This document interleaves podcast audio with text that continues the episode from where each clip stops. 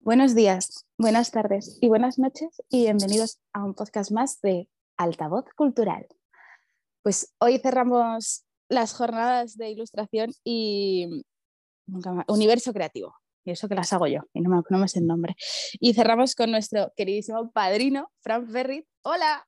Muy buenas. que, madre mía, ya es, que es el tercer podcast que grabamos. ¿El, segundo? Sí, yo creo, que es, yo creo que es el tercero por lo menos. Sí, yo creo que es el tercero también y ya aquí como padrino oficial de las jornadas.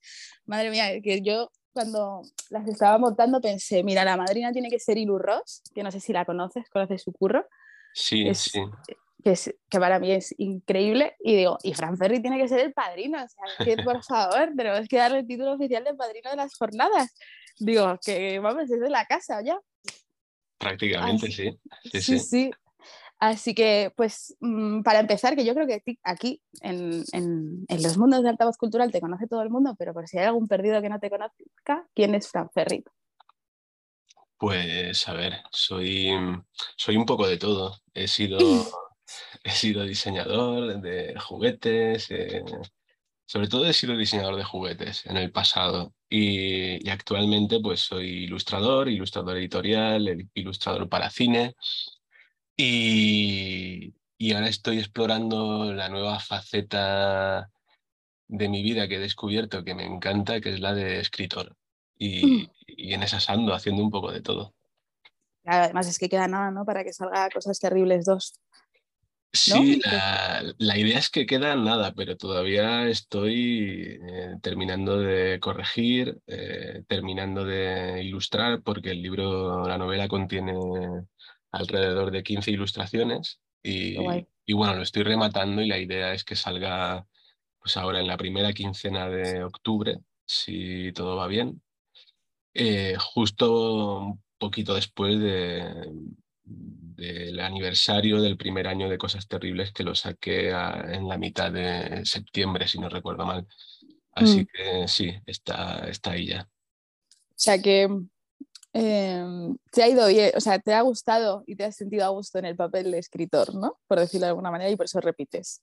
Sí, sí, quizá, también es porque son tantos años ilustrando que de repente salirte de, lo que haces habitualmente y explorar algo nuevo eh, es, es, mucho más motivador, ¿no? Porque siempre estás haciendo un poquito lo mismo, aunque los trabajos sean variados y, sobre todo siempre estás ilustrando eh, las historias de otras personas, como en mi caso, que he estado ilustrando, pues no lo sé, llevo más de 15 libros, por ejemplo, ilustrados de Juan Gómez Jurado, eh, he trabajado con muchas editoriales, pero, pero al final siempre estás ilustrando las historias que cuentan otros y lo que me apetecía esta vez era contar mi historia, contar algo propio, crear algo desde cero y, la verdad es que ha sido una experiencia genial. Eh, te diría que casi, casi mágica porque ha habido momentos en los que tenía la sensación de que los personajes del libro estaban vivos y, eran ellos los que me iban dictando lo que, lo que tenía que escribir y ha sido un disfrute total y,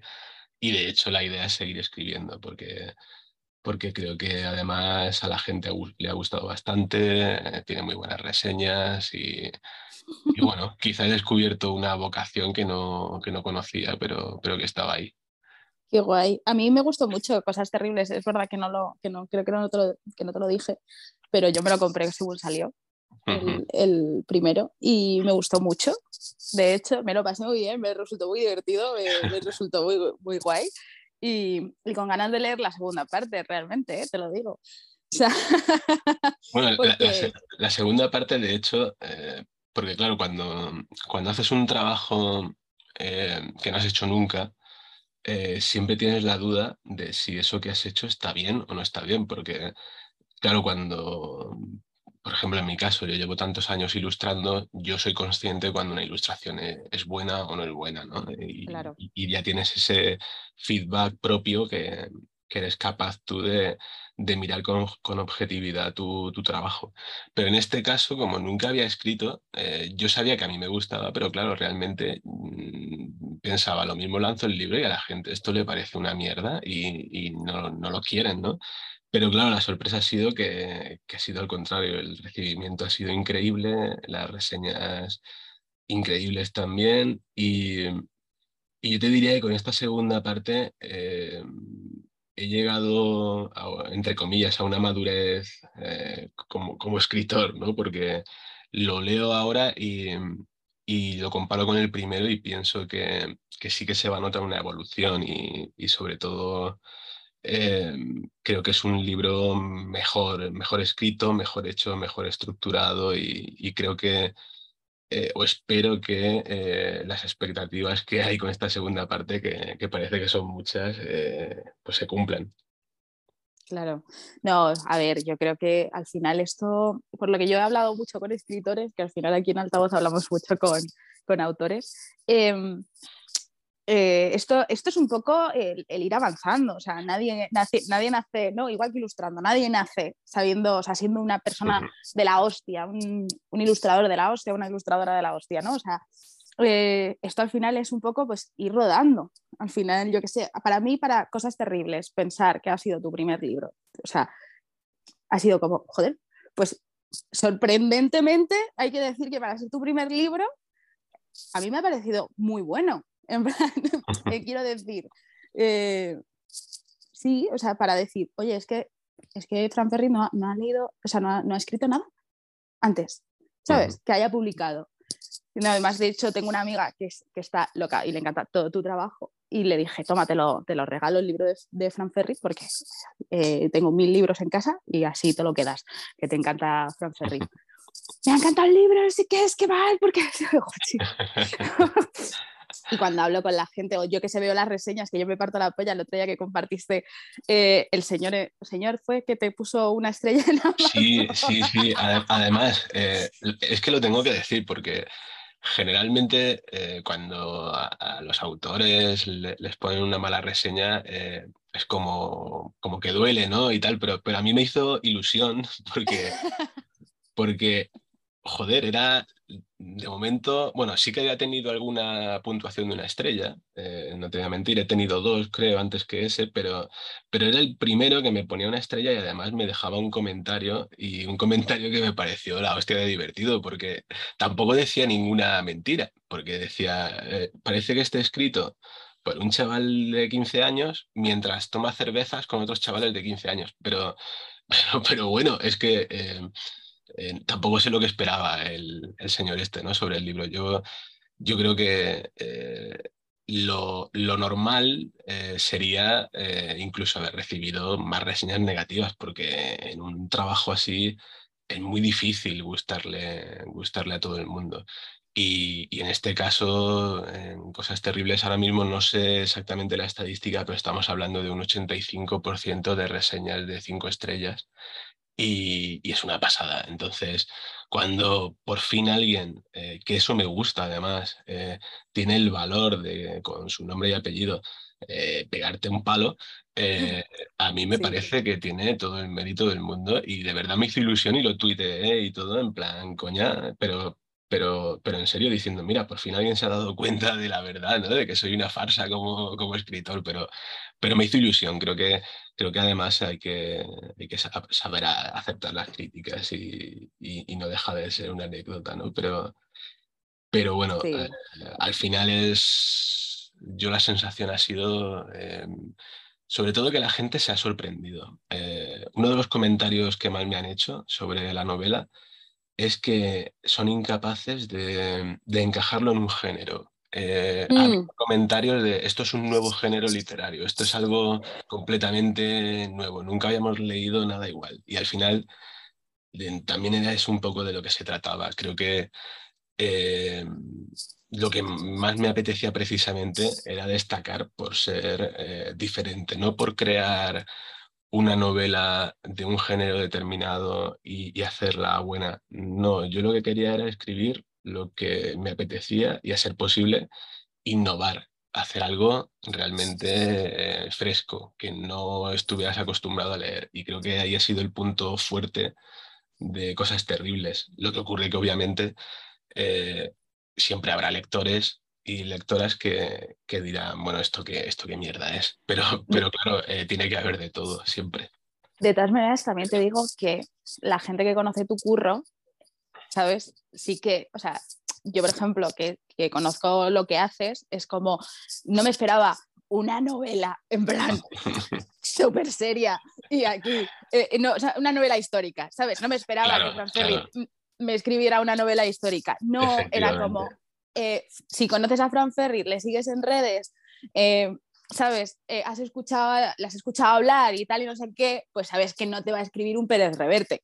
Claro, en, cualquier caso, fíjate, lo más bonito que está pasando ahora, un año después, porque, porque para empezar es muy difícil que una novela se mantenga con vida después de un año y, más en, España, donde vamos a ser realistas, se lee muy poco y, Cosas Terribles se sigue vendiendo y, una de las cosas bonitas que están sucediendo ahora con la novela es que está pasando a, otro tipo de gente eh, a lectores, a, gente que realmente lee muchos libros, porque es inevitable que, que, cuando lanzas la novela claro, obviamente quien primero te la compra es la gente que te sigue, que te sigue por tus ilustraciones, que te conoce de redes y demás.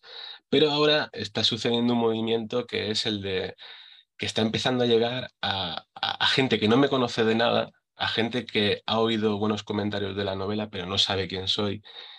Y, esa gente eh, está dejando también buenos comentarios. Y, el estar llegando a un círculo eh, de gente lectora y además estar gustándole, eso ya es, es otro nivel que, me, que estoy disfrutando muchísimo, porque, porque ahí es donde realmente te das cuenta de, de que, bueno, de que al final sí que es posible que hayas hecho un, buen trabajo ¿no? y hayas escrito un buen libro. Claro, nosotros, nosotros es verdad que siempre hablamos un poco de la cultura del fast food aquí en Altavoz, porque yo, yo, la he apodado así, a lo mejor no se llama así, pero yo la llamo la cultura del fast food, que es como hoy saco una cosa y mañana se muere. Claro, es, así. que lamentablemente es así. Claro.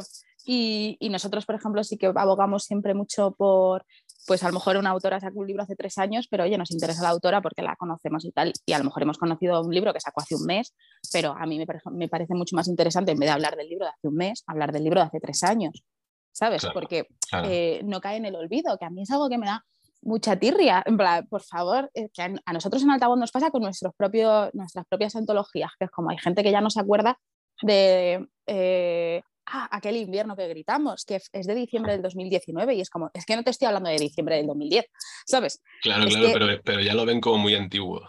Claro, y es como, por favor, o sea, yo lo sigo teniendo en casa y a veces se lo regalo a la gente en plan, oye, mm", porque es como que de verdad, que es que existe.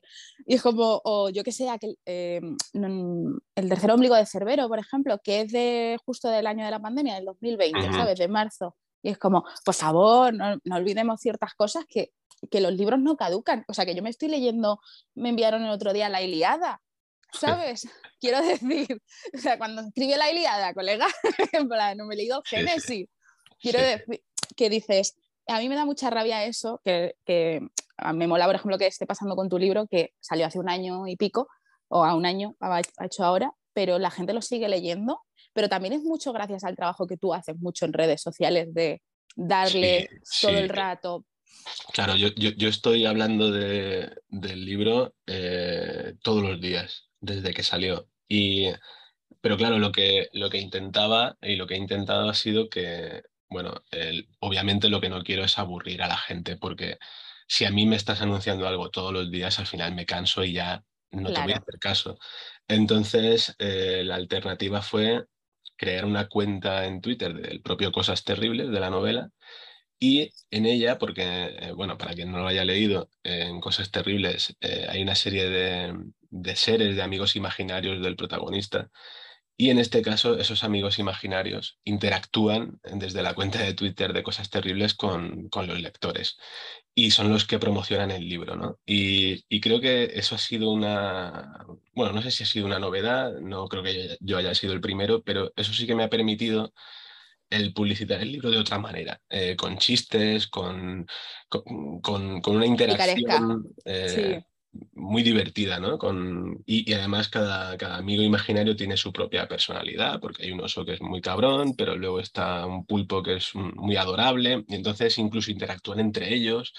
Y es una manera de, mantenerlo con vida, de moverlo y, que funcione. Y además tengo un community manager que, que, hace un trabajo ahí fantástico y, y, nos lo pasamos muy bien. Yo creo que sobre todo lo que se nota y lo que se le transmite a la gente, ya no con el libro solamente, sino con todo lo que hacemos en redes, es que nos lo pasamos bien, lo disfrutamos, lo vivimos y, yo creo que eso al final también llega ¿no? a, la gente y, hay mucha gente que a través de la cuenta o de, ha visto un retweet de, alguna cosa, le, ha picado la curiosidad y, y, han comprado el libro a partir de ahí. Es que también eh, es lo que tú dices, estamos en esta cultura de, consumo muy rápido y al día siguiente lo que era nuevo ya es antiguo, ya no sirve. Y, de las pocas maneras que en mi caso se me ocurrió para mantener ahí el libro fue esta, ¿no? Y, y bueno, está funcionando, por suerte, está funcionando muy bien. De todas maneras, yo me he dado cuenta que eres el rey de las redes sociales, quiero decir. O sea, no sé cómo lo haces, o sea, mm, de verdad te lo digo porque esta semana creo que mi nabo ha sido como trending topic, ¿no? O sea, estaba ahí... Sí, mi nabo ha estado trending topic tres, días seguidos. Sí, sí, sí. Y mola mucho decir que ha estado mi nabo ha sido tendencia en España. es que... Pero es, la realidad. Sí, sí, sí, sí. O sea, es que me, parto porque digo, el otro día se lo enseñaba a una colega, digo, porque tengo, eh, tengo hablamos mucho de todo, y le digo, sí, porque está, voy a grabar podcast con Francer y tal, que hasta ahora combinamos, y como digo, no, que es el nombre del juego, que es el nombre del juego. Claro, es que eso, queda muy mal, porque como ella, ella tiene un conejo y muchas veces la digo, ¿cómo está tu conejo? y a lo mejor la gente se nos queda mirando en plan, tía, y yo, no, es que tiene un conejo de verdad. Pues esto es igual, ¿no? Es que, claro, Fran Ferrita ha sido trending topic por, por mi nabo y hace como Entonces, eh, para la gente que no conozca, Minabo es un juego que va a salir ahora, ¿no? no le queda mucho. Minabo es un videojuego de Devil Games, que es la, la, empresa de videojuegos de mi hermano, con la que, bueno, yo colaboro esporádicamente.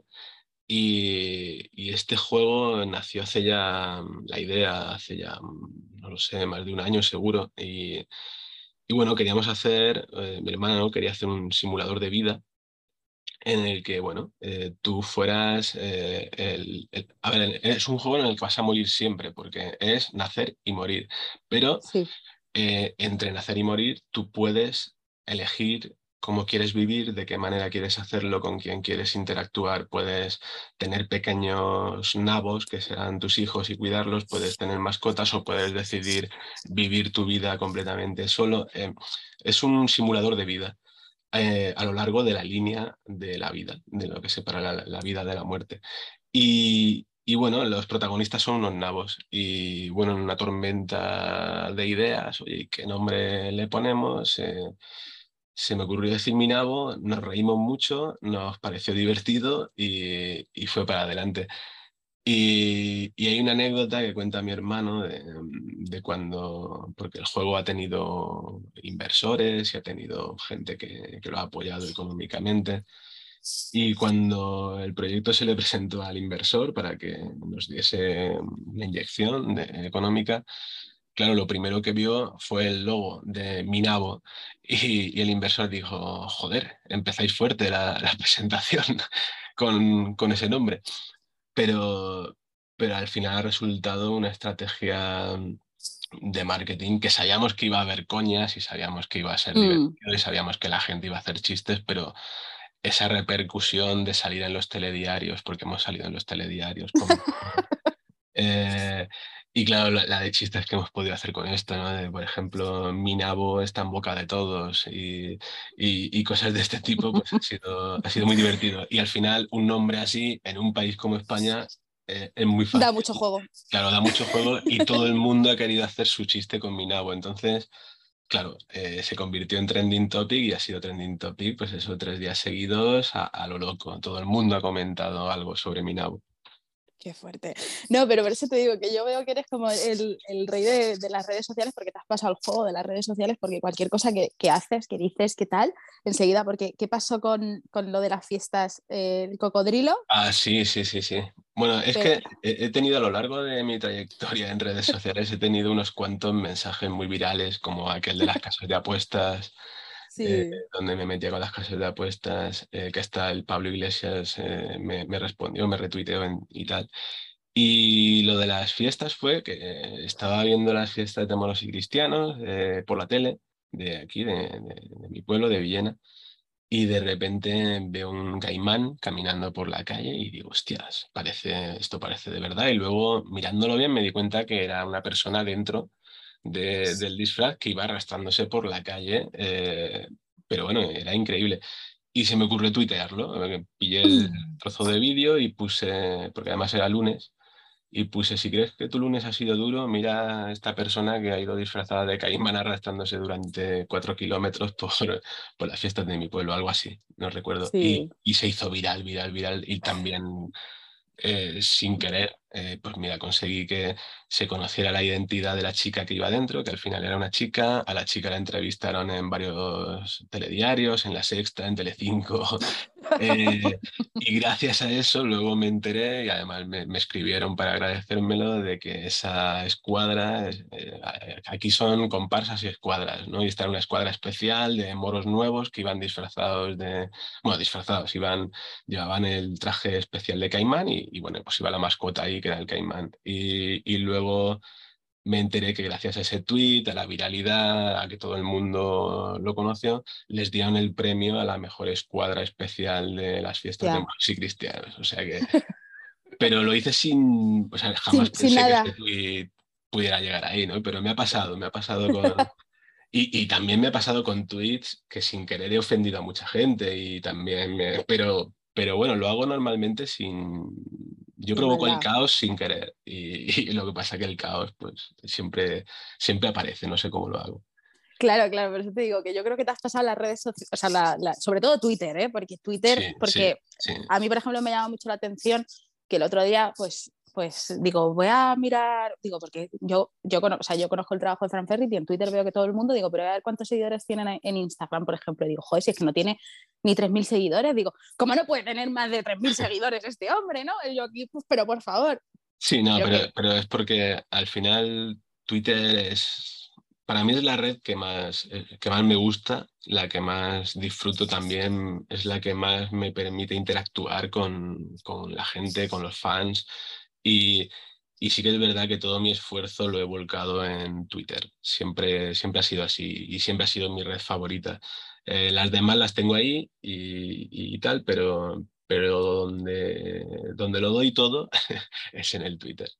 Claro, claro. Y yo decía, claro, es que yo te comparaba un poco con nosotros, porque a nosotros nos pasa que tenemos más seguidores en Twitter que en otras redes sociales, y digo, es que al final Twitter es mucho más cercano para nosotros digo, claro, es que ahora no entiendo todo, digo, le pasará como a nosotros, que Twitter es una plataforma mucho más cercana, mucho más rápida, mucho más tal. Digo, que, que Instagram, a mí, por ejemplo, Instagram para promocionar altavoz cultural me gusta cero, porque es como, es que no puedo, o sea, odio contestar comentarios, que parece una tontería, pero aquí la community manager del altavoz cultural lo dice. Bueno, claro. Yo, yo, tengo que decir que, que, eso sí que me pasa y de hecho hay seguidores que, que me lo han criticado, entre comillas, así en plan broma, de que, de que generalmente me cuesta mucho contestar a la gente. Yo, yo doy me gusta a todas las respuestas que obtengo, eso sí, pero es que, claro, hay veces que, que en un día puedo recibir 200 eh, respuestas de personas en Twitter. Y, es que tampoco puedo, o sea, no me da la vida para estar, tendría que dedicarme solo a, a tuitear si, si, tuviera que responder a todo el mundo y, y, no es una cuestión de pereza, es una cuestión de que al final, pues claro, tengo que, que optar por, pues eso, suelo dar me gusta, respondo si es algo muy concreto que veo que sí que es importante, pero cuando la gente te dice qué bonito haces esto o, o no sé qué, pues bueno, le doy me gusta y ya está, pero porque no me da la vida, es que tampoco puedo hacer mucho más. Ya, no, no, no, normal. O sea, es que es, totalmente lógico, pero bueno, a ver, es que las redes al final es que consumen mucho tiempo. De hecho, aquí en las jornadas lo hemos hablado mucho con, los, con la gente invitada, en plan, oye, ¿cómo es tu relación redes sociales, no? Ahí artista, porque al final es, es muy complicado, porque yo conozco mucha gente que entra en bucle, ¿sabes? tengo que publicar y tengo que publicar porque tengo que publicar. Eh, el otro día vi un meme buenísimo que además no sé si lo compartí en, Twitter, em, que salía artistas en los 80 y artistas en la actualidad. Y en los 80 ponía 70% eh, del tiempo eh, fiestas, rock and roll, drogas, no sé qué, y 30% trabajar. Y artista en la actualidad, 70% redes sociales y 30% trabajar. Pero, ¿sabes? Al final eh, sí, que, sí que es verdad que, que, aunque no te gusten las redes, eh, si no estás en las redes, hoy en día es muy difícil que tu trabajo pueda llegar a ninguna parte. E, es así. Sobre todo cuando, como en mi caso, eh, al final estás eh, vendiendo algo, ya sean libros o, bueno, lo que sea, porque ahora en breve anunciaré cosas nuevas, pero, pero al final, claro, si no te das a conocer ahí y no inviertes un tiempo en, en trabajar de las redes, la gente no sabe que existes, es, así. Sí. y bueno, ya eh, por ejemplo, me hice un TikTok y me lo quité al día siguiente porque dije, no, a ver, eh, o me centro en una y lo hago bien, o al final es que ya no me da la vida para, para tanto. Ya, no, no, no, es que no, no, no puedes, es imposible, o sea, es imposible. Y yo quería preguntarte, porque ahora me ha venido a la cabeza, ¿eh? que yo qué sé, yo esto no me he preparado ninguna pregunta, yo he decidido que iba a ser una charla y punto final, pero... Sí, sí, mola más. Además, es que contigo, como ya he hablado un montón de veces, ¿sabes? Y como, mira, prefiero, prefiero que me vengan las preguntas. Em, como artista multidisciplinar, vamos a llamarlo así, ¿no? Porque diseñador de juguetes, no sé qué, no sé cuántas. A la hora del proceso creativo, ¿hay alguna diferenciación entre diseñar, o sea, en tu proceso creativo a la hora de diseñar un juguete, una ilustración, en escribir, en el videojuego? O sea, eh, ¿sueles utilizar los mismos patrones a la hora de trabajar en los distintos eh, campos o hay una diferenciación? Sí, sí, a ver, eh, al final los patrones son los mismos y mi manera de trabajar es la misma. Yo necesito evadirme un poco de, todo y ponerme música y, y, con eso ya empiezo a trabajar, pero luego sí que es verdad que en función de lo que estás haciendo tienes que tener en cuenta una serie de cosas que, bueno, que tienen que estar ahí. Por ejemplo, no es lo mismo escribir una locura como cosas terribles o hacer una ilustración de cosas terribles eh, donde hay contenido sexual o donde eh, hay sangre o donde pasa algo así. No es lo mismo eso que obviamente diseñar un juguete para niños donde tienes que mm. tener en cuenta otros valores. Eh, tienes también que tener cuando, cuando estás trabajando para un cliente de este tipo o para un videojuego, ya no tienes que pensar tanto en lo que a ti te gusta, sino en lo que crees que va a gustar a, ese, al público al que va dirigido lo que estás haciendo. Y, la gran diferencia quizá es esa, que cuando hago mis proyectos propios, como, como Cosas Terribles, o las camisetas, o, o mis ilustraciones, Em, ahí hago lo que me nace de verdad, ahí soy yo, ahí hago lo que me apetece sin ningún tipo de filtro, ni siquiera sin pensar en si eso le va a gustar a alguien o no, porque al final ahí lo que estoy haciendo es lo que a mí me gusta y disfrutar yo, y si encima luego con lo que yo he disfrutado hay gente que disfruta, pues entonces ya es perfecto, ¿no? Que es lo que está pasando con la novela pero luego cuando ya te viene un cliente con un encargo concreto, bueno, ahí sí que tienes que, pensar más en, el cliente y en los posibles compradores de ese producto antes que, en tus gustos, Aunque intentes darle siempre, y, y, en mi caso tengo la suerte de que los clientes cuando me buscan es porque quieren que les dé mi estilo y quieren, quieren, es porque les gusta lo que hago. Entonces también eso es una ventaja, pero pero sí que cambia, cambia, cambia en ese sentido. Luego ya una vez me pongo a trabajar, es todo lo mismo. Eh, necesito trabajar con música. A mí el silencio me, pone nervioso, pero, pero ya está. Por lo demás, es parecido. ¿Y qué escuchas mientras trabajas? O sea, ¿qué, género o te da igual? Pues, pues a ver, mi género favorito eh, de siempre eh, es el rock yo soy rockero a muerte. Eh, rockero y anti-reggaetonero.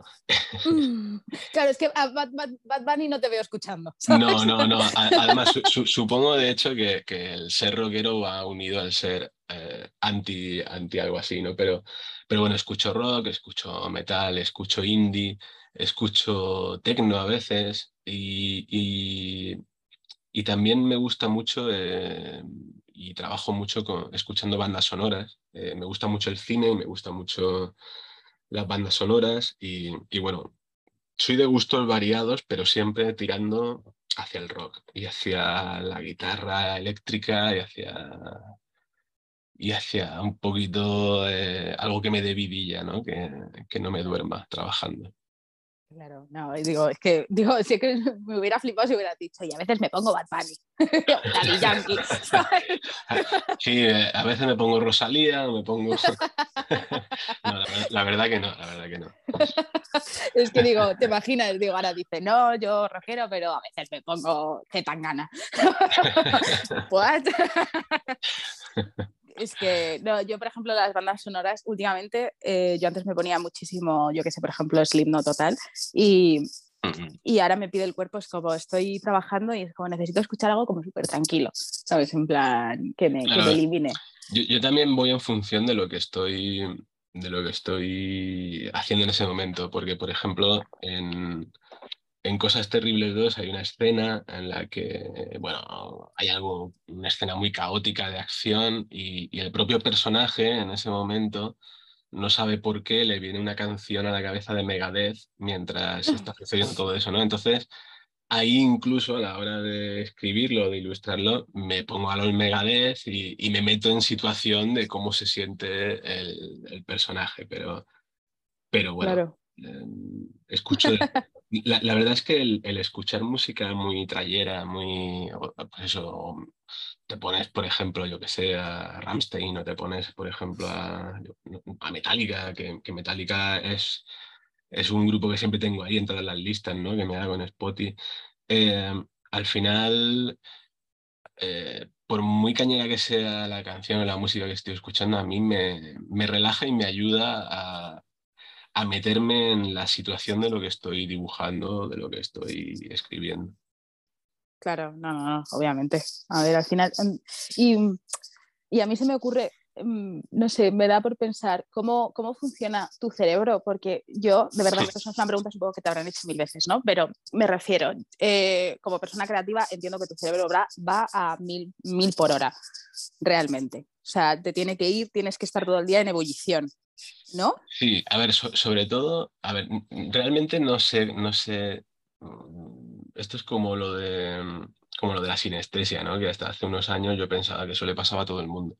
Eh, no sé cómo funcionan los cerebros de los demás, entonces tampoco lo puedo comparar, pero, pero sí que es verdad que, que me paso el día pensando en proyectos, en ideas, y ahora podría hacer esto, y al final eh, de lo que me lamento es de que no tengo tiempo para hacer todo lo que, todo lo que se me ocurre.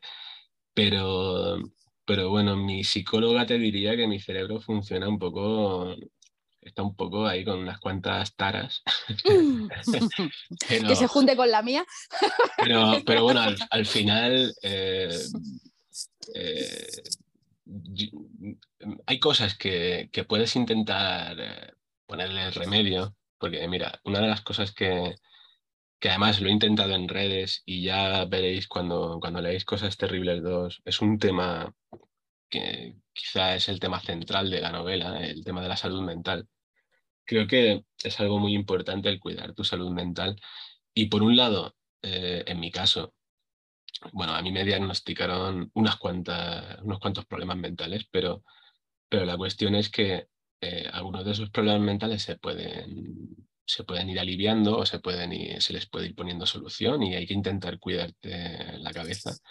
Pero hay otros que son más difíciles de, curar, entre comillas. Y, ahí lo que tienes que hacer es intentar, eh, y lo que intento yo es, eh, bueno, ya que tengo que convivir con esto, voy a intentar sacarle provecho y voy a intentar llevármelo al terreno creativo en lugar de, del terreno de, no lo sé, de la depresión o de la ansiedad, pues no, en lugar de eso, lo que hago es transformarlo en ilustraciones o transformarlo en texto y, bueno, tratando siempre de, cuidar mi cabeza y, muchas veces la, mejor terapia que tengo para ello es eh, lanzar, vomitar todo lo que está ahí, eh, ahí dentro en, letras, en ilustraciones, en, dibujos. Hmm. Claro, yo, o sea, yo, por ejemplo, eh, entiendo lo que dices de no te puedes meter, no puedes compararte tu cabeza con la de los demás porque obviamente no sabemos cómo funciona. Pero eh, cuando mm, trabajas mucho la salud mental, que eh, cualquier persona debería hacerlo, que yo también no entiendo a la gente que dice, no, es que te tienes que esto, tú tienes que manejártelo tú solo, que es como, mm, take it easy. A mí me ha pasado, ¿eh? Yo eh, hablando de salud mental, a mí me ha pasado en mi propia familia de cuando yo empecé a ir al psicólogo y, y de decirme, mi padre, a mí no me importa decirlo porque además él lo dice por, su cuenta, en plan, es que tienes muchos amigos que te pueden ayudar porque vas a un profesional. Y yo fue como, eh, a ver, vamos a sentarnos, te lo voy a explicar.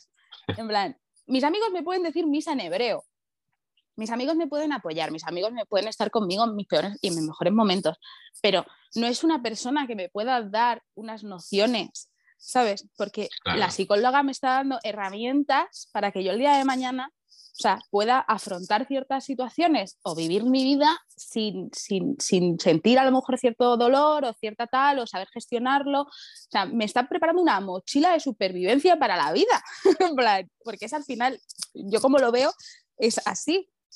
Nosotros nacemos desnudos de, todo y vamos aprendiendo y aprendemos bien, pero también aprendemos muy mal, ¿sabes?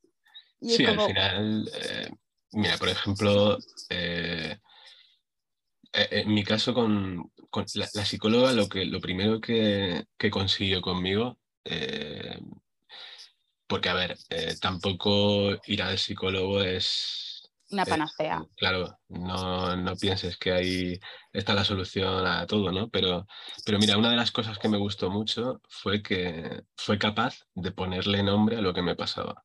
Y yo no sabía lo que me pasaba, eh, pero a, través de preguntas, a través de conversar con ella, eh, ella le puso nombre y cuando le pones nombre a algo y, y buscas qué es eso y dices, ostras, pues tiene toda la razón, yo me siento así y tengo esto. Eh, ya es como que te da una cierta tranquilidad porque no estás solo, no, no es algo que solo te pase a ti y, es algo que se puede, se puede mejorar o se puede ir tratando poco a poco. Entonces, eh, en ese sentido creo que es muy importante. Tanto, ahora la gente, por ejemplo, va muchísimo al fisio yo también he ido por la espalda, porque mi espalda es la, espalda de un señor de 95 años, pero, la, cabeza es lo mismo y hay que tratarlo con esa naturalidad de decir, bueno, es que necesito cuidarme la cabeza también. Claro, es que yo, yo es verdad que, que mm, nunca había ido al psicólogo hasta el año pasado y de esto que dices, no lo necesito, no lo necesito, no lo necesito, y de repente pasa algo en tu existencia que te rompe por completo y dices, vale, ¿ahora qué?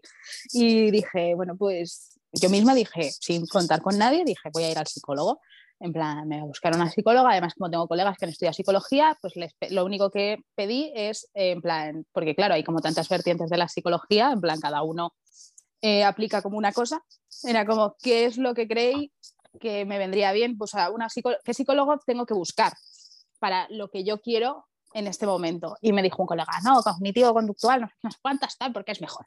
Y dije, de puta madre. Además, justo digo, la psicóloga, justo que dije, es que chapó, ¿sabes? Y, y cuando lo conté en casa, yo tenía mucho miedo, porque a mí mis padres, ni mis abuelos, ni mis tíos, nadie me había dicho, necesitas un psicólogo. Nadie. ¿Sabes? O sea, me estaban viendo muy mal, pero nadie me había dicho, pues vete a un psicólogo o haz esto, haz lo otro, y yo me daba miedo las reacciones que pudiera tener. Y, y, por ejemplo, mi madre, que yo pensaba que me iba a decir, te estás gastando el dinero a lo tonto, porque al final, si quieres un buen psicólogo y quieres una buena terapia, te la tienes que pagar tú. En este país es así, funciona. Esperemos que cambie en algún momento, pero. Totalmente. El otro día compartí yo un meme que hace Fem Sapien que puso: dime algo que quieras que el psicólogo entre por la seguridad social. ¿Sabes? Pues, claro, o sea, de ese rollo. Y, eh, pues yo pensaba que iba a ser eso y, por ejemplo, mi padre fue como, pues tienes amigos, tienes tal, no los necesitas, pero, por ejemplo, mi madre fue como, eh, pues estoy orgullosa de que vayas, porque tal, ¿sabes? Como que súper positivo, además me llamaba cada vez que terminaba una, una, sesión, me llamaba, y cómo te ha ido, y yo a le decía, mira, mamá, no me llames hoy porque hoy salgo totalmente destruida, ¿sabes? En plan, hoy, hoy, hoy, hoy me ha hecho ya, hoy me ha hecho pupa, hoy me ha hecho pupa, ¿sabes? Mañana voy a estar mejor porque tengo que gestionar la pupa que me ha hecho, pero me ha hecho pupa en plan bien, ¿sabes? Me ha dicho esto para cicatrizar. Entonces te voy, a, te voy a abrir la herida, ¿vale? Te la voy a remover un poco y esto ya luego cura mucho mejor. Digo, vale, pero hoy no me llames. Y, luego se lo contaba y mi madre hasta se, o sea, como que la, la, gustó el hecho de que yo fuera a terapia y como se lo contaba y hasta se lo replanteó, que fue como, wow, wow, ¿ves? Es que una vez, es que nos da mucho miedo ir a terapia también en este país, ¿eh? Nos da mucho miedo Sí, pero porque yo creo que es algo más desconocido, ¿no? Y, y nunca ha sido, no, es como al médico sí que ha sido cuando has sido pequeño y cuando has tenido una gripe, pero a, terapia es algo nuevo, ¿no? Y, y lo nuevo siempre asusta más. Claro, pero a la gente le da como, yo tengo yo tengo colegas que, me han dicho, es que me da miedo enfrentarme a mí mismo. Y es como, vale, pues entonces ahí ya, ya tiene su problema, ¿sabes? En plan, ir a terapia. O sea, decir, no voy a terapia porque me da miedo enfrentarme a mí mismo. Pero es que tú convives contigo mismo. Claro. En plan, no te hablas contigo mismo, con tu yo interior. En plan, ¿sabes? Yo a veces escucho argumentos que digo, vamos a sentarnos, esto no está bien. Me da miedo enfrentarme a mí mismo. No, es que vives contigo mismo y, si quieres vivir... Yo, perdón, eh, yo, de hecho siempre digo la misma broma, pero, pero es la verdad, eh, yo paso mucho tiempo solo eh, y, hay gente que me pregunta, ¿y, no te aburres o no, te, no necesitas? Y yo digo, no, porque me caigo muy bien y me lo, me lo paso muy bien conmigo mismo. y, es, así.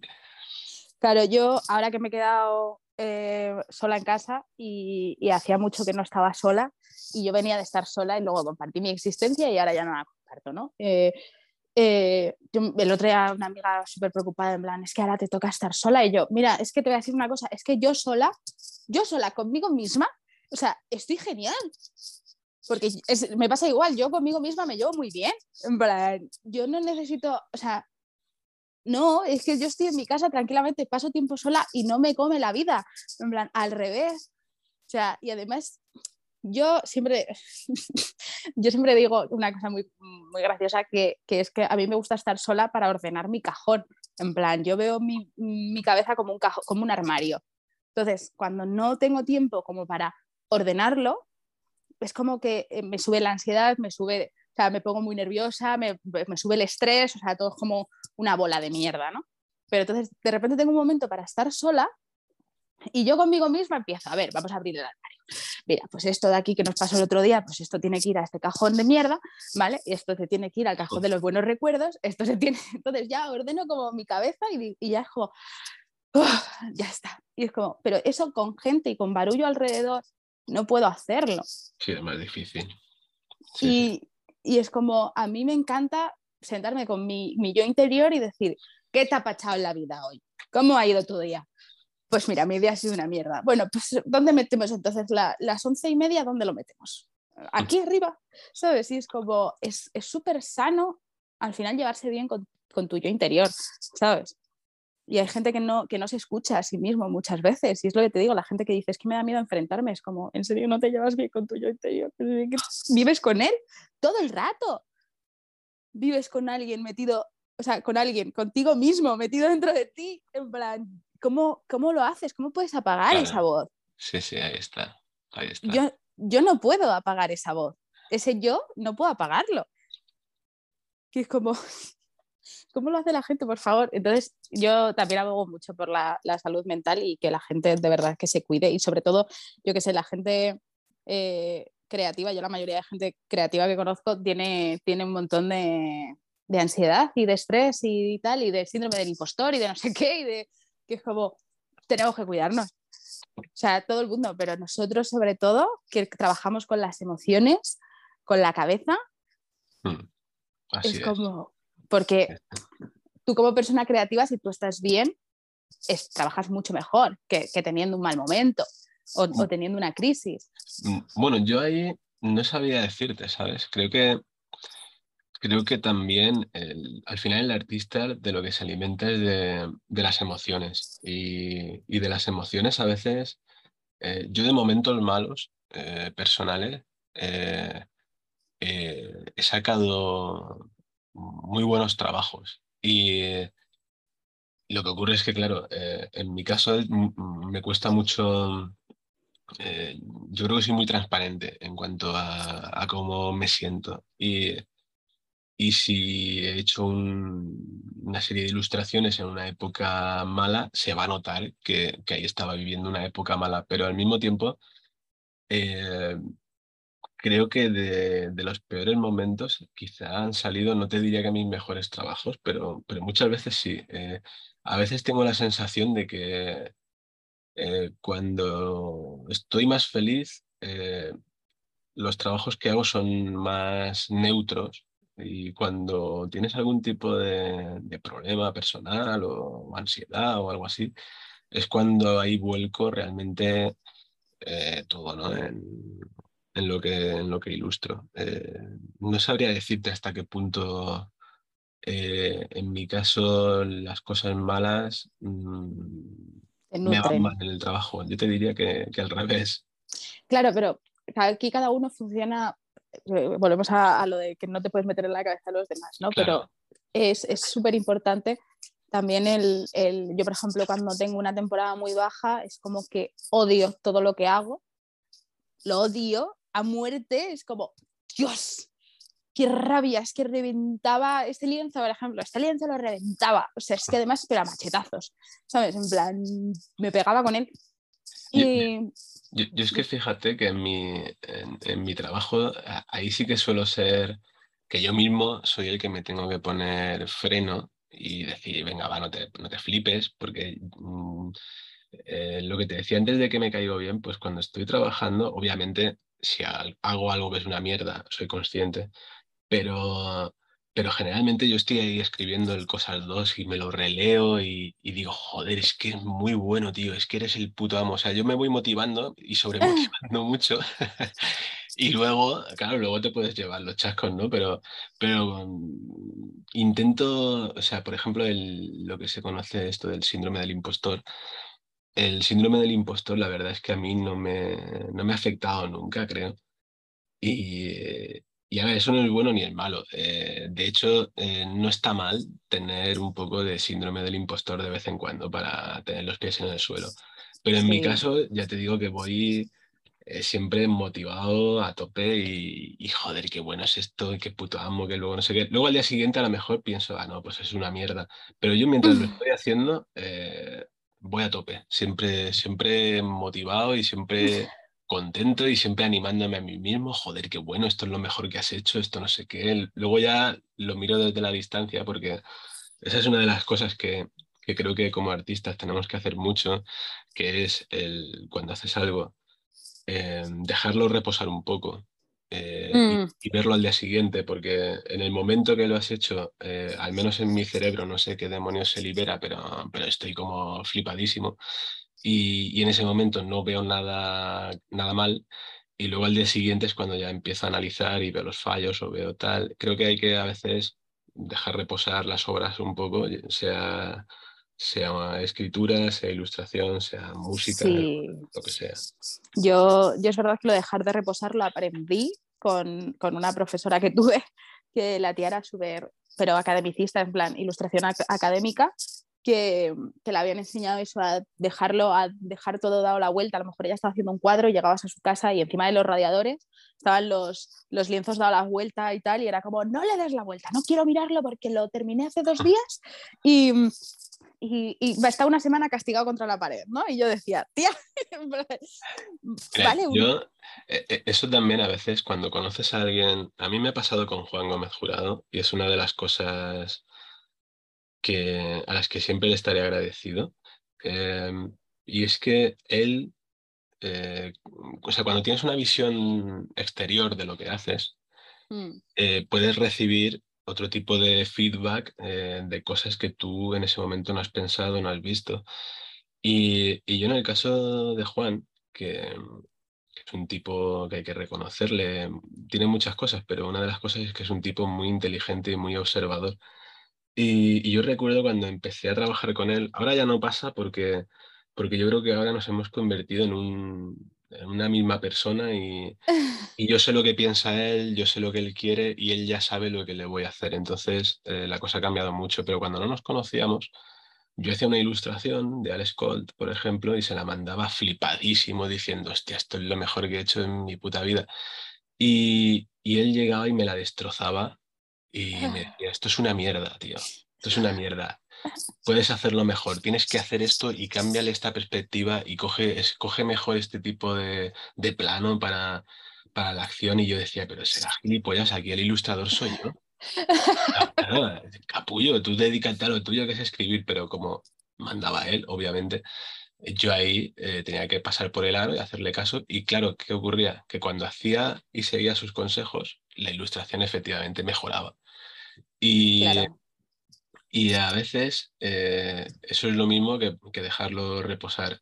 A veces tienes que, que dedicarle más tiempo y no quedarte con lo primero que te sale que te puede parecer bueno, pero si muchas veces si tienes tiempo, que otras veces el tiempo tampoco te lo permite, pero si otras veces tienes tiempo, probar otras cosas y darte cuenta hasta dónde puedes llegar, porque siempre se puede mejorar algo que, algo que ya te parece bueno. Y, y con Juan, pues mis ilustraciones eran de 7 y cuando pasaban por su filtro y las cambiaba, se volvían de 10. Y entonces ahí aprendí muchísimo como, como ilustrador gracias a, a tener a un, a un tipo que, que, sabía de lo que hablaba, porque tampoco te puedes fiar de la opinión de cada persona. De todo el mundo, sí. Pero cuando conoces, a, mí sobre todo lo que me gusta es rodearme siempre de, de, gente mejor que yo, porque es la única manera de, de aprender realmente.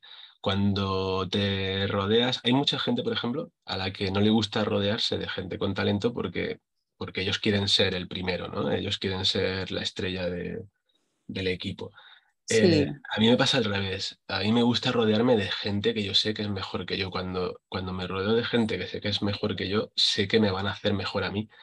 Y, y, con Juan me pasaba eso. Y creo que eh, con las obras en general hay que intentar siempre ir un poquito más lejos de lo que ha sido porque se puede, siempre se puede mejorar.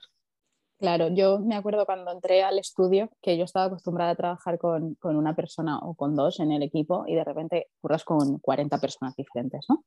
Y yo siendo la pequeña, la, la baby, eh, yo tuve, por ejemplo, mucho síndrome del impostor al principio porque fue como, ¿cómo voy a trabajar yo con esta gente? Pero luego le di la vuelta a la tortilla, eso me duró 15 días.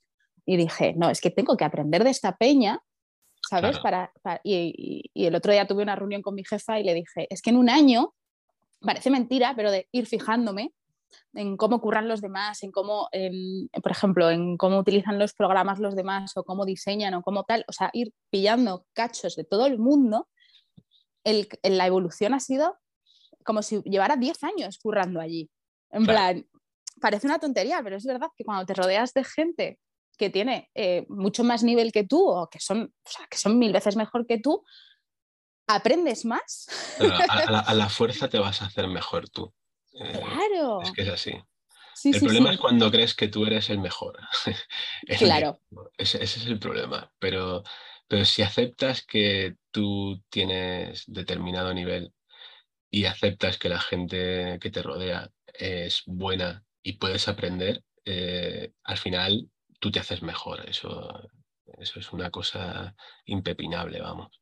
Total, total. Lo que pasa es que es verdad que nos da como mucho miedo cuando encontramos a alguien eh, que, es, que es mucho mejor que nosotros. Yo, por ejemplo, mi jefa, que ya 20 años trabajando en el sector, ¿sabes? Yo, yo la veía como en plan, Dios, ¿cómo me han puesto al lado de esta persona? Si yo es que soy una puta mierda, ¿no? En plan, yo soy una puta mierda y esta señora es como la puta hostia, ¿sabes? En plan, yo qué sé, o sea, es, es como es que para mí es como un, casi un dios, en plan de Dios, es que no hay nada que no sepa hacer, ¿sabes? En plan, no hay nada que no te diga, eh, esto no lo puedo hacer. ¿Qué va? ¿Qué va? Es como, trae para acá y empieza, y empieza con el ordenador y yo digo, Dios, yo quiero ser esa señora.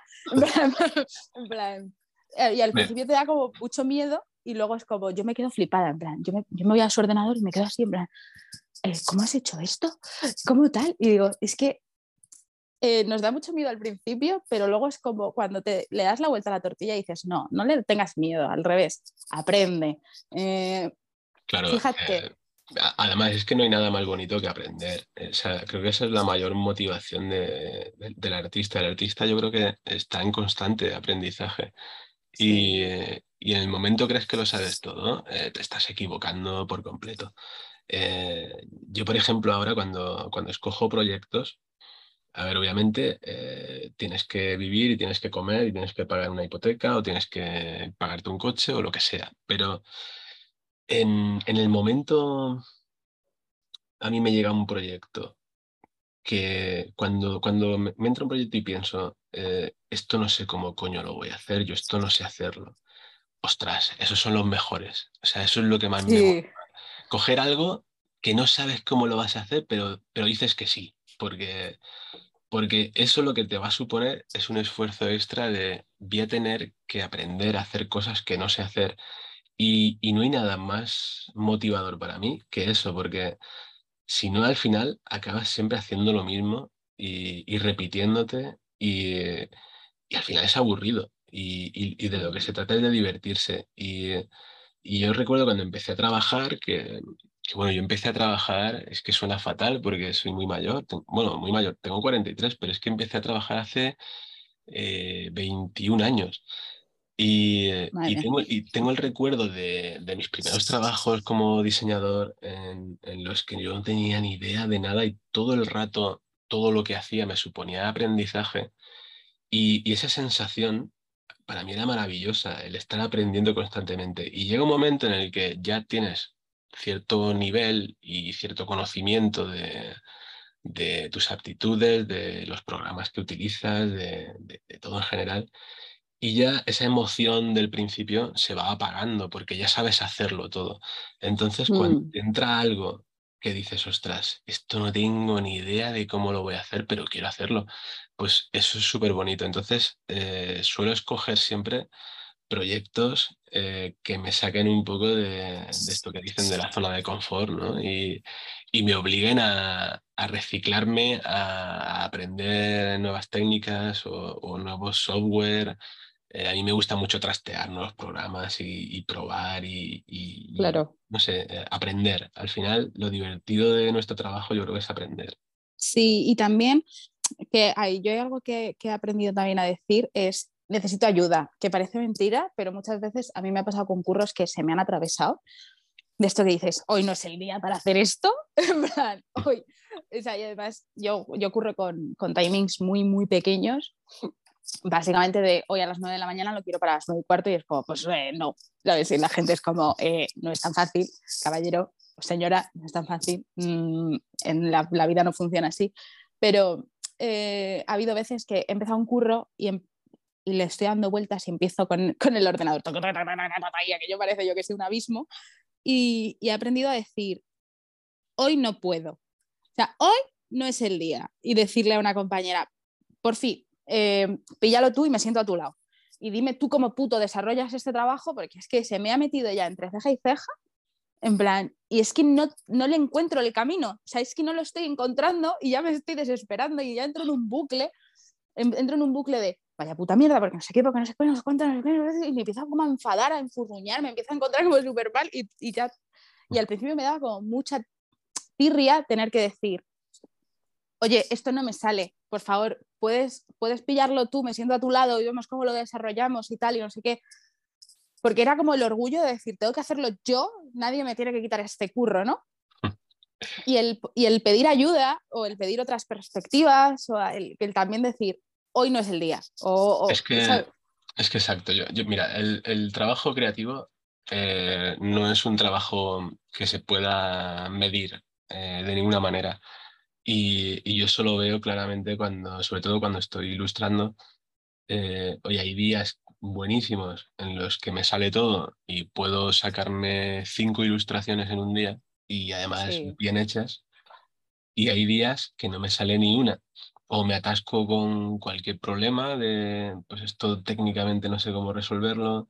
Y, es un trabajo que, que no se puede medir, no se puede contar como, como otros trabajos que, que son más mecánicos. Aquí eh, yo creo que influye mucho tu estado mental, tu estado creativo, eh, si has dormido, si has descansado, si, si te encuentras bien. Eh, son trabajos mucho más difíciles. De hecho, yo cuando preparo un presupuesto para cualquier proyecto, lo que más me cuesta es dar un timing. Es, es decir, bueno, a ver, yo creo que esto me va a llevar un mes, pero yo doy una fecha y, nunca sé realmente si, si, la vas a cumplir. voy a tener tiempo, si, si luego me voy a atascar. Eh, no lo sabes, tienes que dar una fecha orientativa o un cliente te pone una fecha y, y, tienes que adaptarte a ella, pero, pero no es fácil calcular cuándo, cuando voy a tener, por ejemplo, ilustrado un libro. Eh, estos últimos meses, por ejemplo, me han entrado trabajos eh, que los querían para allá eh, hubo, por ejemplo, un trabajo para una agencia en la que querían utilizar al Skold para, para hacer una campaña de concienciación para niños para el verano, para que se cuidasen del sol y se echasen crema y demás. Y ese proyecto eh, me pidieron, no sé si eran siete, ocho ilustraciones en, en una semana. Y, claro, yo ahí dije que sí, porque me apetecía mucho hacerlo y, demás, pero, pero claro, en ese momento dices, no sé si voy a llegar a tiempo. Y al final llegué, al final siempre llegas, porque eso también es verdad, eh, al final siempre llegas, pero, pero dices, bueno, ya veremos a ver. Eh, a mitad de semana todavía no tenía claro que fuese a poder cumplir con la fecha, pero, pero al final la cumples o echan más horas de las que, de las que debes y, y lo sacas adelante pero, pero es difícil, es difícil. ¿Y, cuál ha sido como el proyecto del que más te llevas? En plan, laboralmente, ¿qué dices? ¿El que más aprendizaje? ¿El que más me ha gustado hacer? Mm, pues a ver, em, mira, quizá el proyecto del que más he, aprendido eh, fue el primer libro de Alex Colt. Eh, mm, ahí hubo un trabajo detrás eh, previo, antes de empezar a ilustrar el libro, de, unos seis meses, en los, que, en los que tuve que ganarme a, Juan Gómez Jurado, porque era un tipo muy, muy tiquismiquis. Y, y bueno, a ver, tiquismiquis con razón, porque al final tú como autor eh, que te has imaginado un mundo en tu cabeza, porque claro, no estábamos hablando de ilustrar un par de personajes y ya está. Aquí estábamos hablando de un universo entero. Eh, claro, tú te has imaginado ese universo de una manera y pretendes que el ilustrador lo ilustre como tú te lo has imaginado. Entonces, eh, llegar a un punto medio en el que yo hago lo que tú quieres, pero al mismo tiempo tengo esa libertad de meter mi, estilo, darle mi, forma de, dibujar. Em, yo creo que ahí aprendí muchísimo. Eso fue como un máster en ilustración editorial que, del que siempre estaré agradecido. Creo que ese proyecto fue, fue alucinante.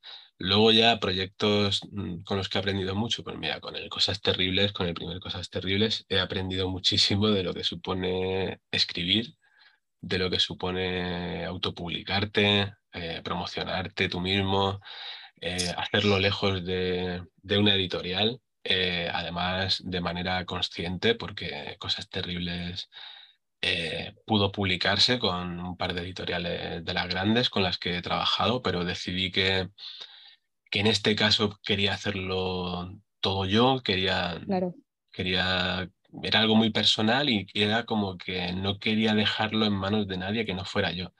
Entonces, en este caso, pues bueno, decidí que me iba a autopublicar y, también me ha servido para aprender muchas cosas del sector, de cómo funciona todo, de ver la gran problemática que, que hay con los libros en España en cuanto a lo poco que se lee, a, a lo difícil que es vender un libro en España. Eh, yo tengo la suerte de que Cosas Terribles se ha vendido muy bien, muy, yo te diría que con los datos que hay de, los libros que se venden eh, te diría que, podría considerarse un éxito si, si, esta cifra de ventas hubiese sucedido en una editorial.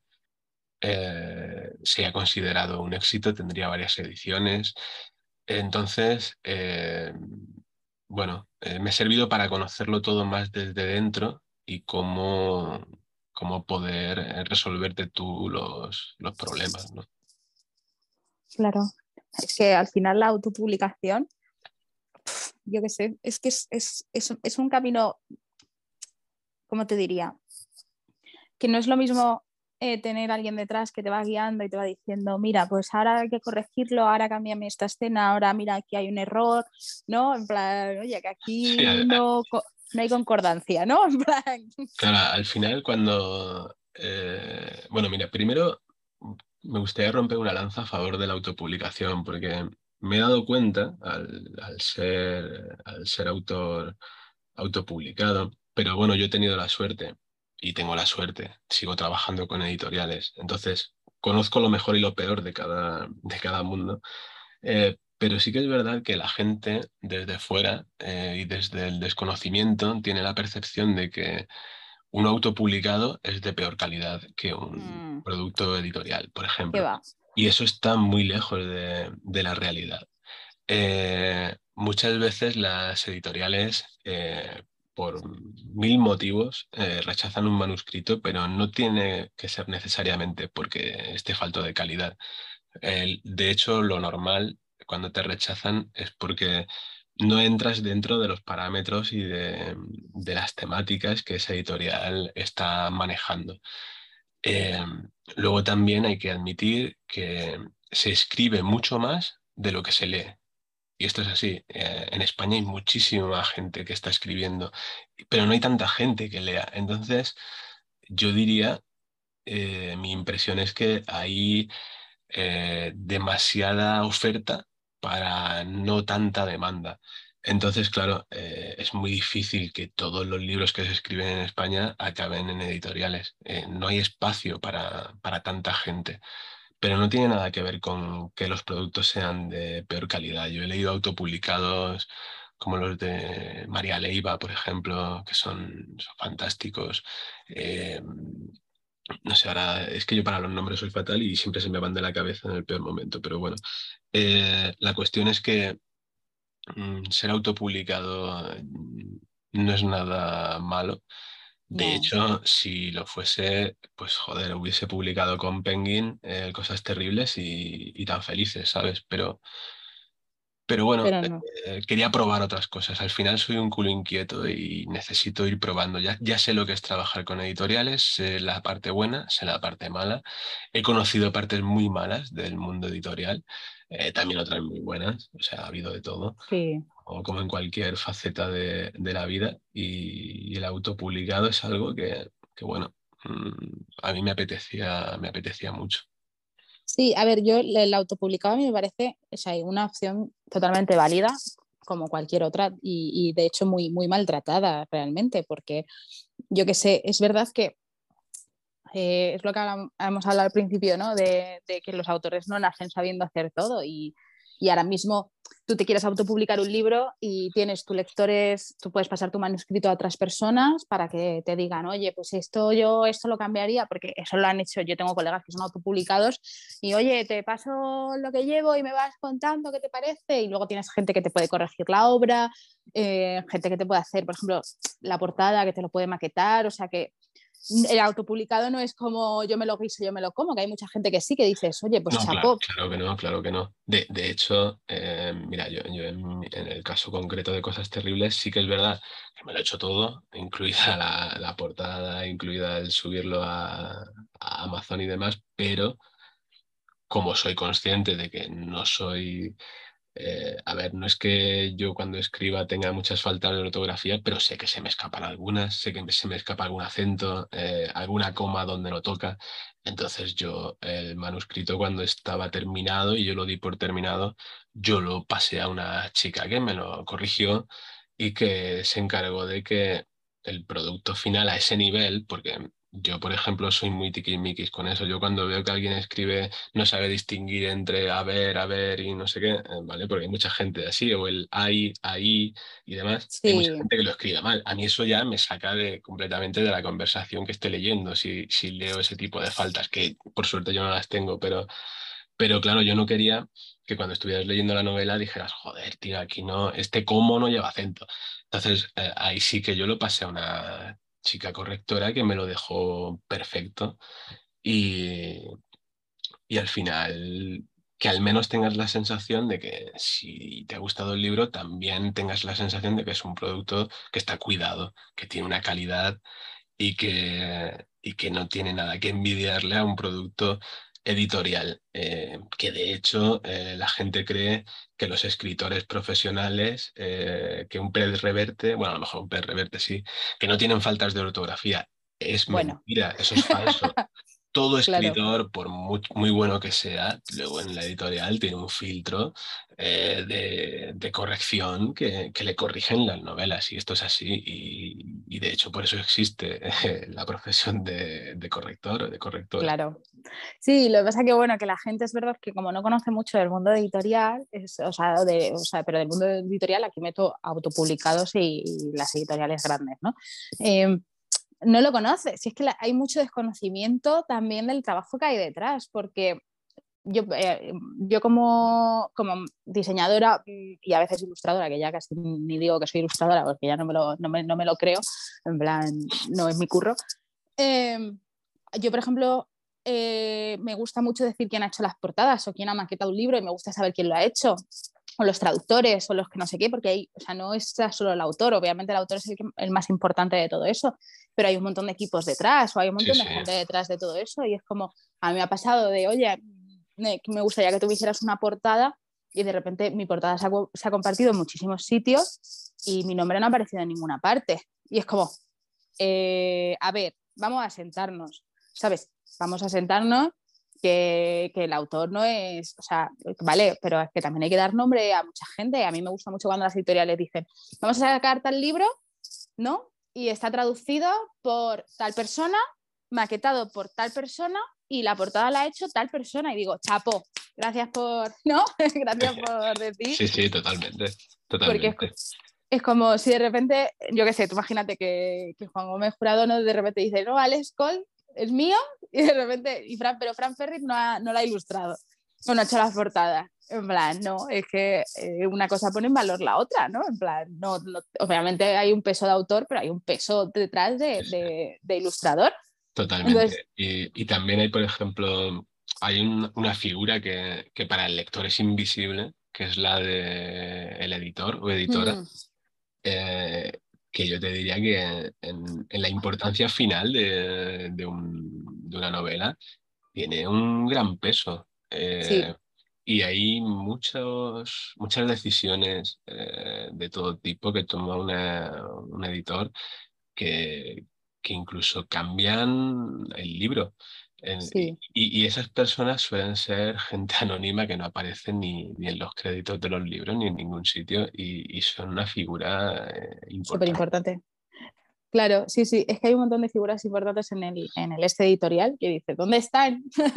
que yo digo, ok, gracias, el, autor ya sale en la portada, ¿sabes? Pero y toda la gente que ha trabajado detrás de este libro no sale nunca, eso ni en los créditos, y es como... Así es.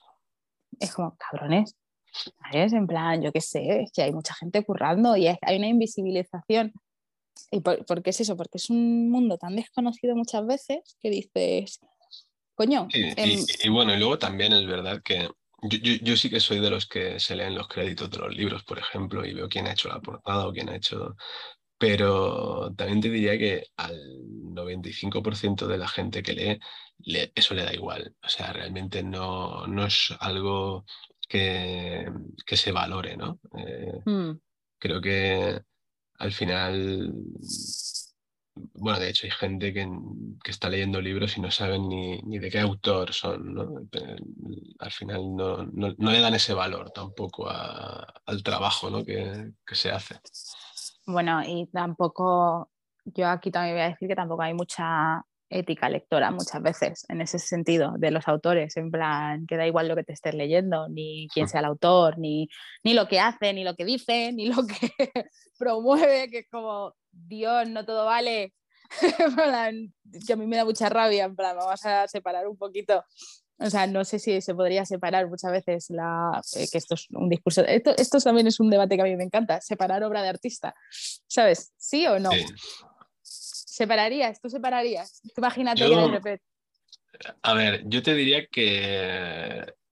Bueno, e, en mi caso no, porque al final creo que el artista y la persona son prácticamente lo mismo, pero, pero sí que es verdad que, joder, hay, hay artistas em, que son personas deleznables, pero, pero son muy buenos como artistas. Entonces, eh, ¿por qué voy a dejar de disfrutar de tu cine o tu música o tus libros o tus ilustraciones porque tú seas un capullo? O sea, no, claro. Eh, no sé hasta qué punto yo creo que, a ver, a mí me cuesta, ¿eh? también te digo que si has sido un cabronazo me va a costar mucho que luego me entre lo que, lo que estés haciendo, pero, pero sí, creo que Mm, hay que intentarlo. Eh, tú puedes ser un cabronazo y, ser un magnífico artista y, al revés.